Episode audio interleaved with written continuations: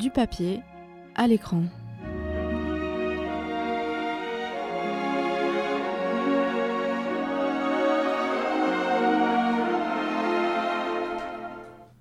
Salut tout le monde, c'est Justine. On se retrouve pour une nouvelle chronique de Du papier à l'écran.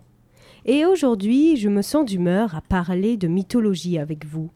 Il faut dire que la dernière fois que je me suis rendue à Mola, c'est-à-dire la semaine dernière, la vitrine était ornée de différents livres, BD et autres ayant pour sujet la mythologie grecque.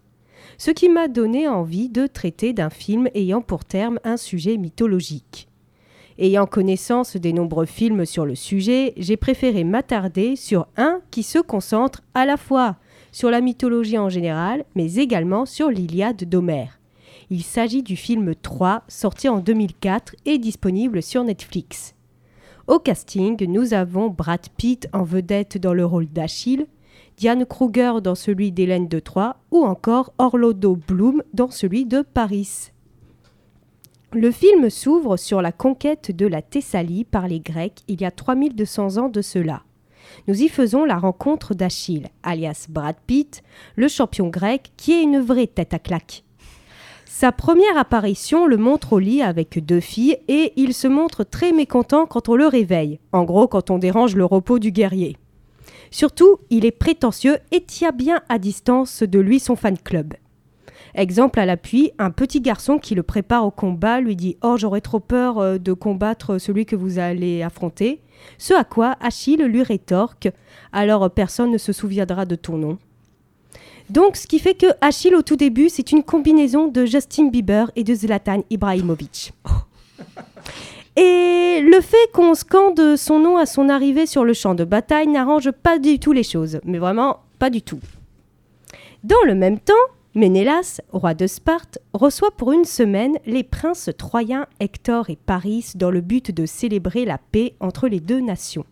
Donc un séjour de vacances avec du vin, des femmes, la fiesta, oh là là, mon Dieu, bigorgie Sauf que durant cette semaine, une passion est née entre Paris et Hélène, l'épouse de Ménélas.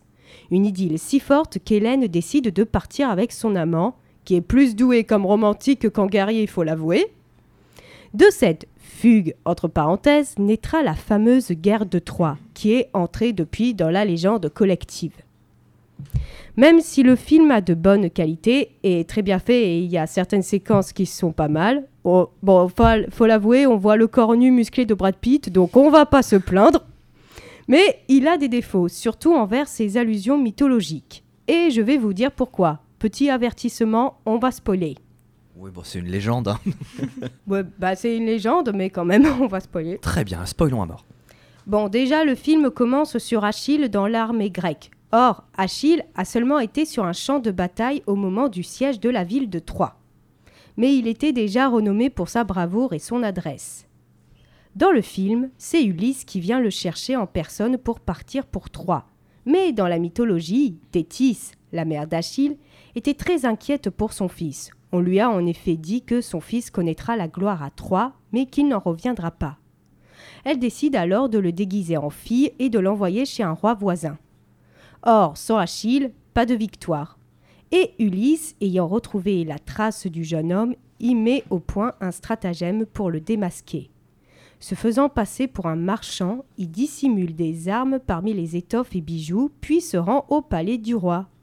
Si les filles se ruent vers les étoffes, une pourtant s'intéresse intensément aux armes. C'est Achille. On peut désormais partir pour Troie.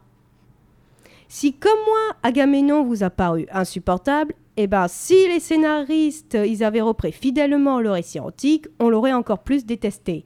Parce que dans le récit antique, Agamemnon, pour s'assurer que les dieux soient avec eux, il n'hésite pas à sacrifier sa petite fille Iphigénie afin de s'attirer les faveurs des dieux.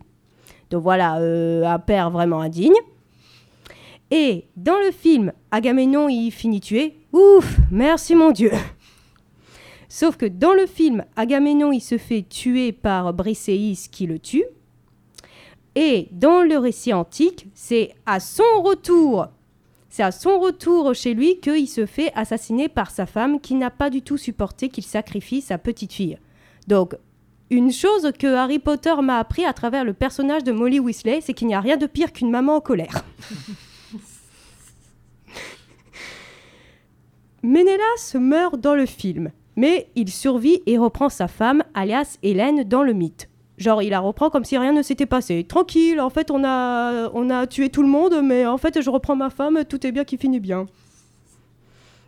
Quand Achille tue Hector, il le traîne bien, accroché par les pieds à son char, mais ce n'est pas Priam, roi de Troie, qui le supplie, qui lui supplie de lui redonner le corps de son fils, mais la mère d'Achille en personne. Comme quoi, on a beau être une brute, quand maman ordonne quelque chose, on lui obéit. Dans la mythologie, Achille est immortel. Et oui, parce que Thétis, voulant le protéger, l'a plongé dans le Styx, le fleuve des enfers qui rend immortel. Sauf que, l'ayant tenu par le talon, eh ben, c'est la seule partie qui est mortelle chez Achille. Et euh, on a une allusion à cette mortalité à la fin du film quand Paris se tire une flèche dans le talon d'Achille. Dans le film, on oui, alors euh, on n'a absolument pas allusion à. On n'est pas du tout dans la mythologie dans le film, on a vraiment un côté vrai, réel. Donc du coup, eh ben, on n'a pas la notion euh, de l'immortalité d'Achille. Enfin, malgré le ton sombre et violent du film, il y a de la romance sous la forme de trois couples. Tout d'abord, Hélène et Paris, amour-passion à l'origine de la guerre. Andromaque et Hector, l'amour fidèle et respectueux, et enfin celle dont je veux vous parler, Achille et Briséis. D'abord le mythe. Ah bah oui, on va commencer d'abord par le mythe et ensuite parler du film, c'est encore mieux. Alors le mythe. Briséis, qui est la fille d'un prêtre et non la cousine d'Hector et de Paris, se fait enlever par les Grecs lors du pillage du temple. Elle devient la servante d'Achille, mais celui-ci, contraint de livrer sa captive au roi Agamemnon, refusa alors de participer au combat.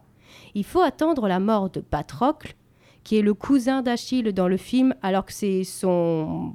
Ben, on ne sait pas, son compagnon d'armes, son amant dans le mythe, on ne sait pas. Donc il faut attendre la mort de ce dernier pour qu'Achille reprenne les armes et qu'Agamemnon lui rende Briséis.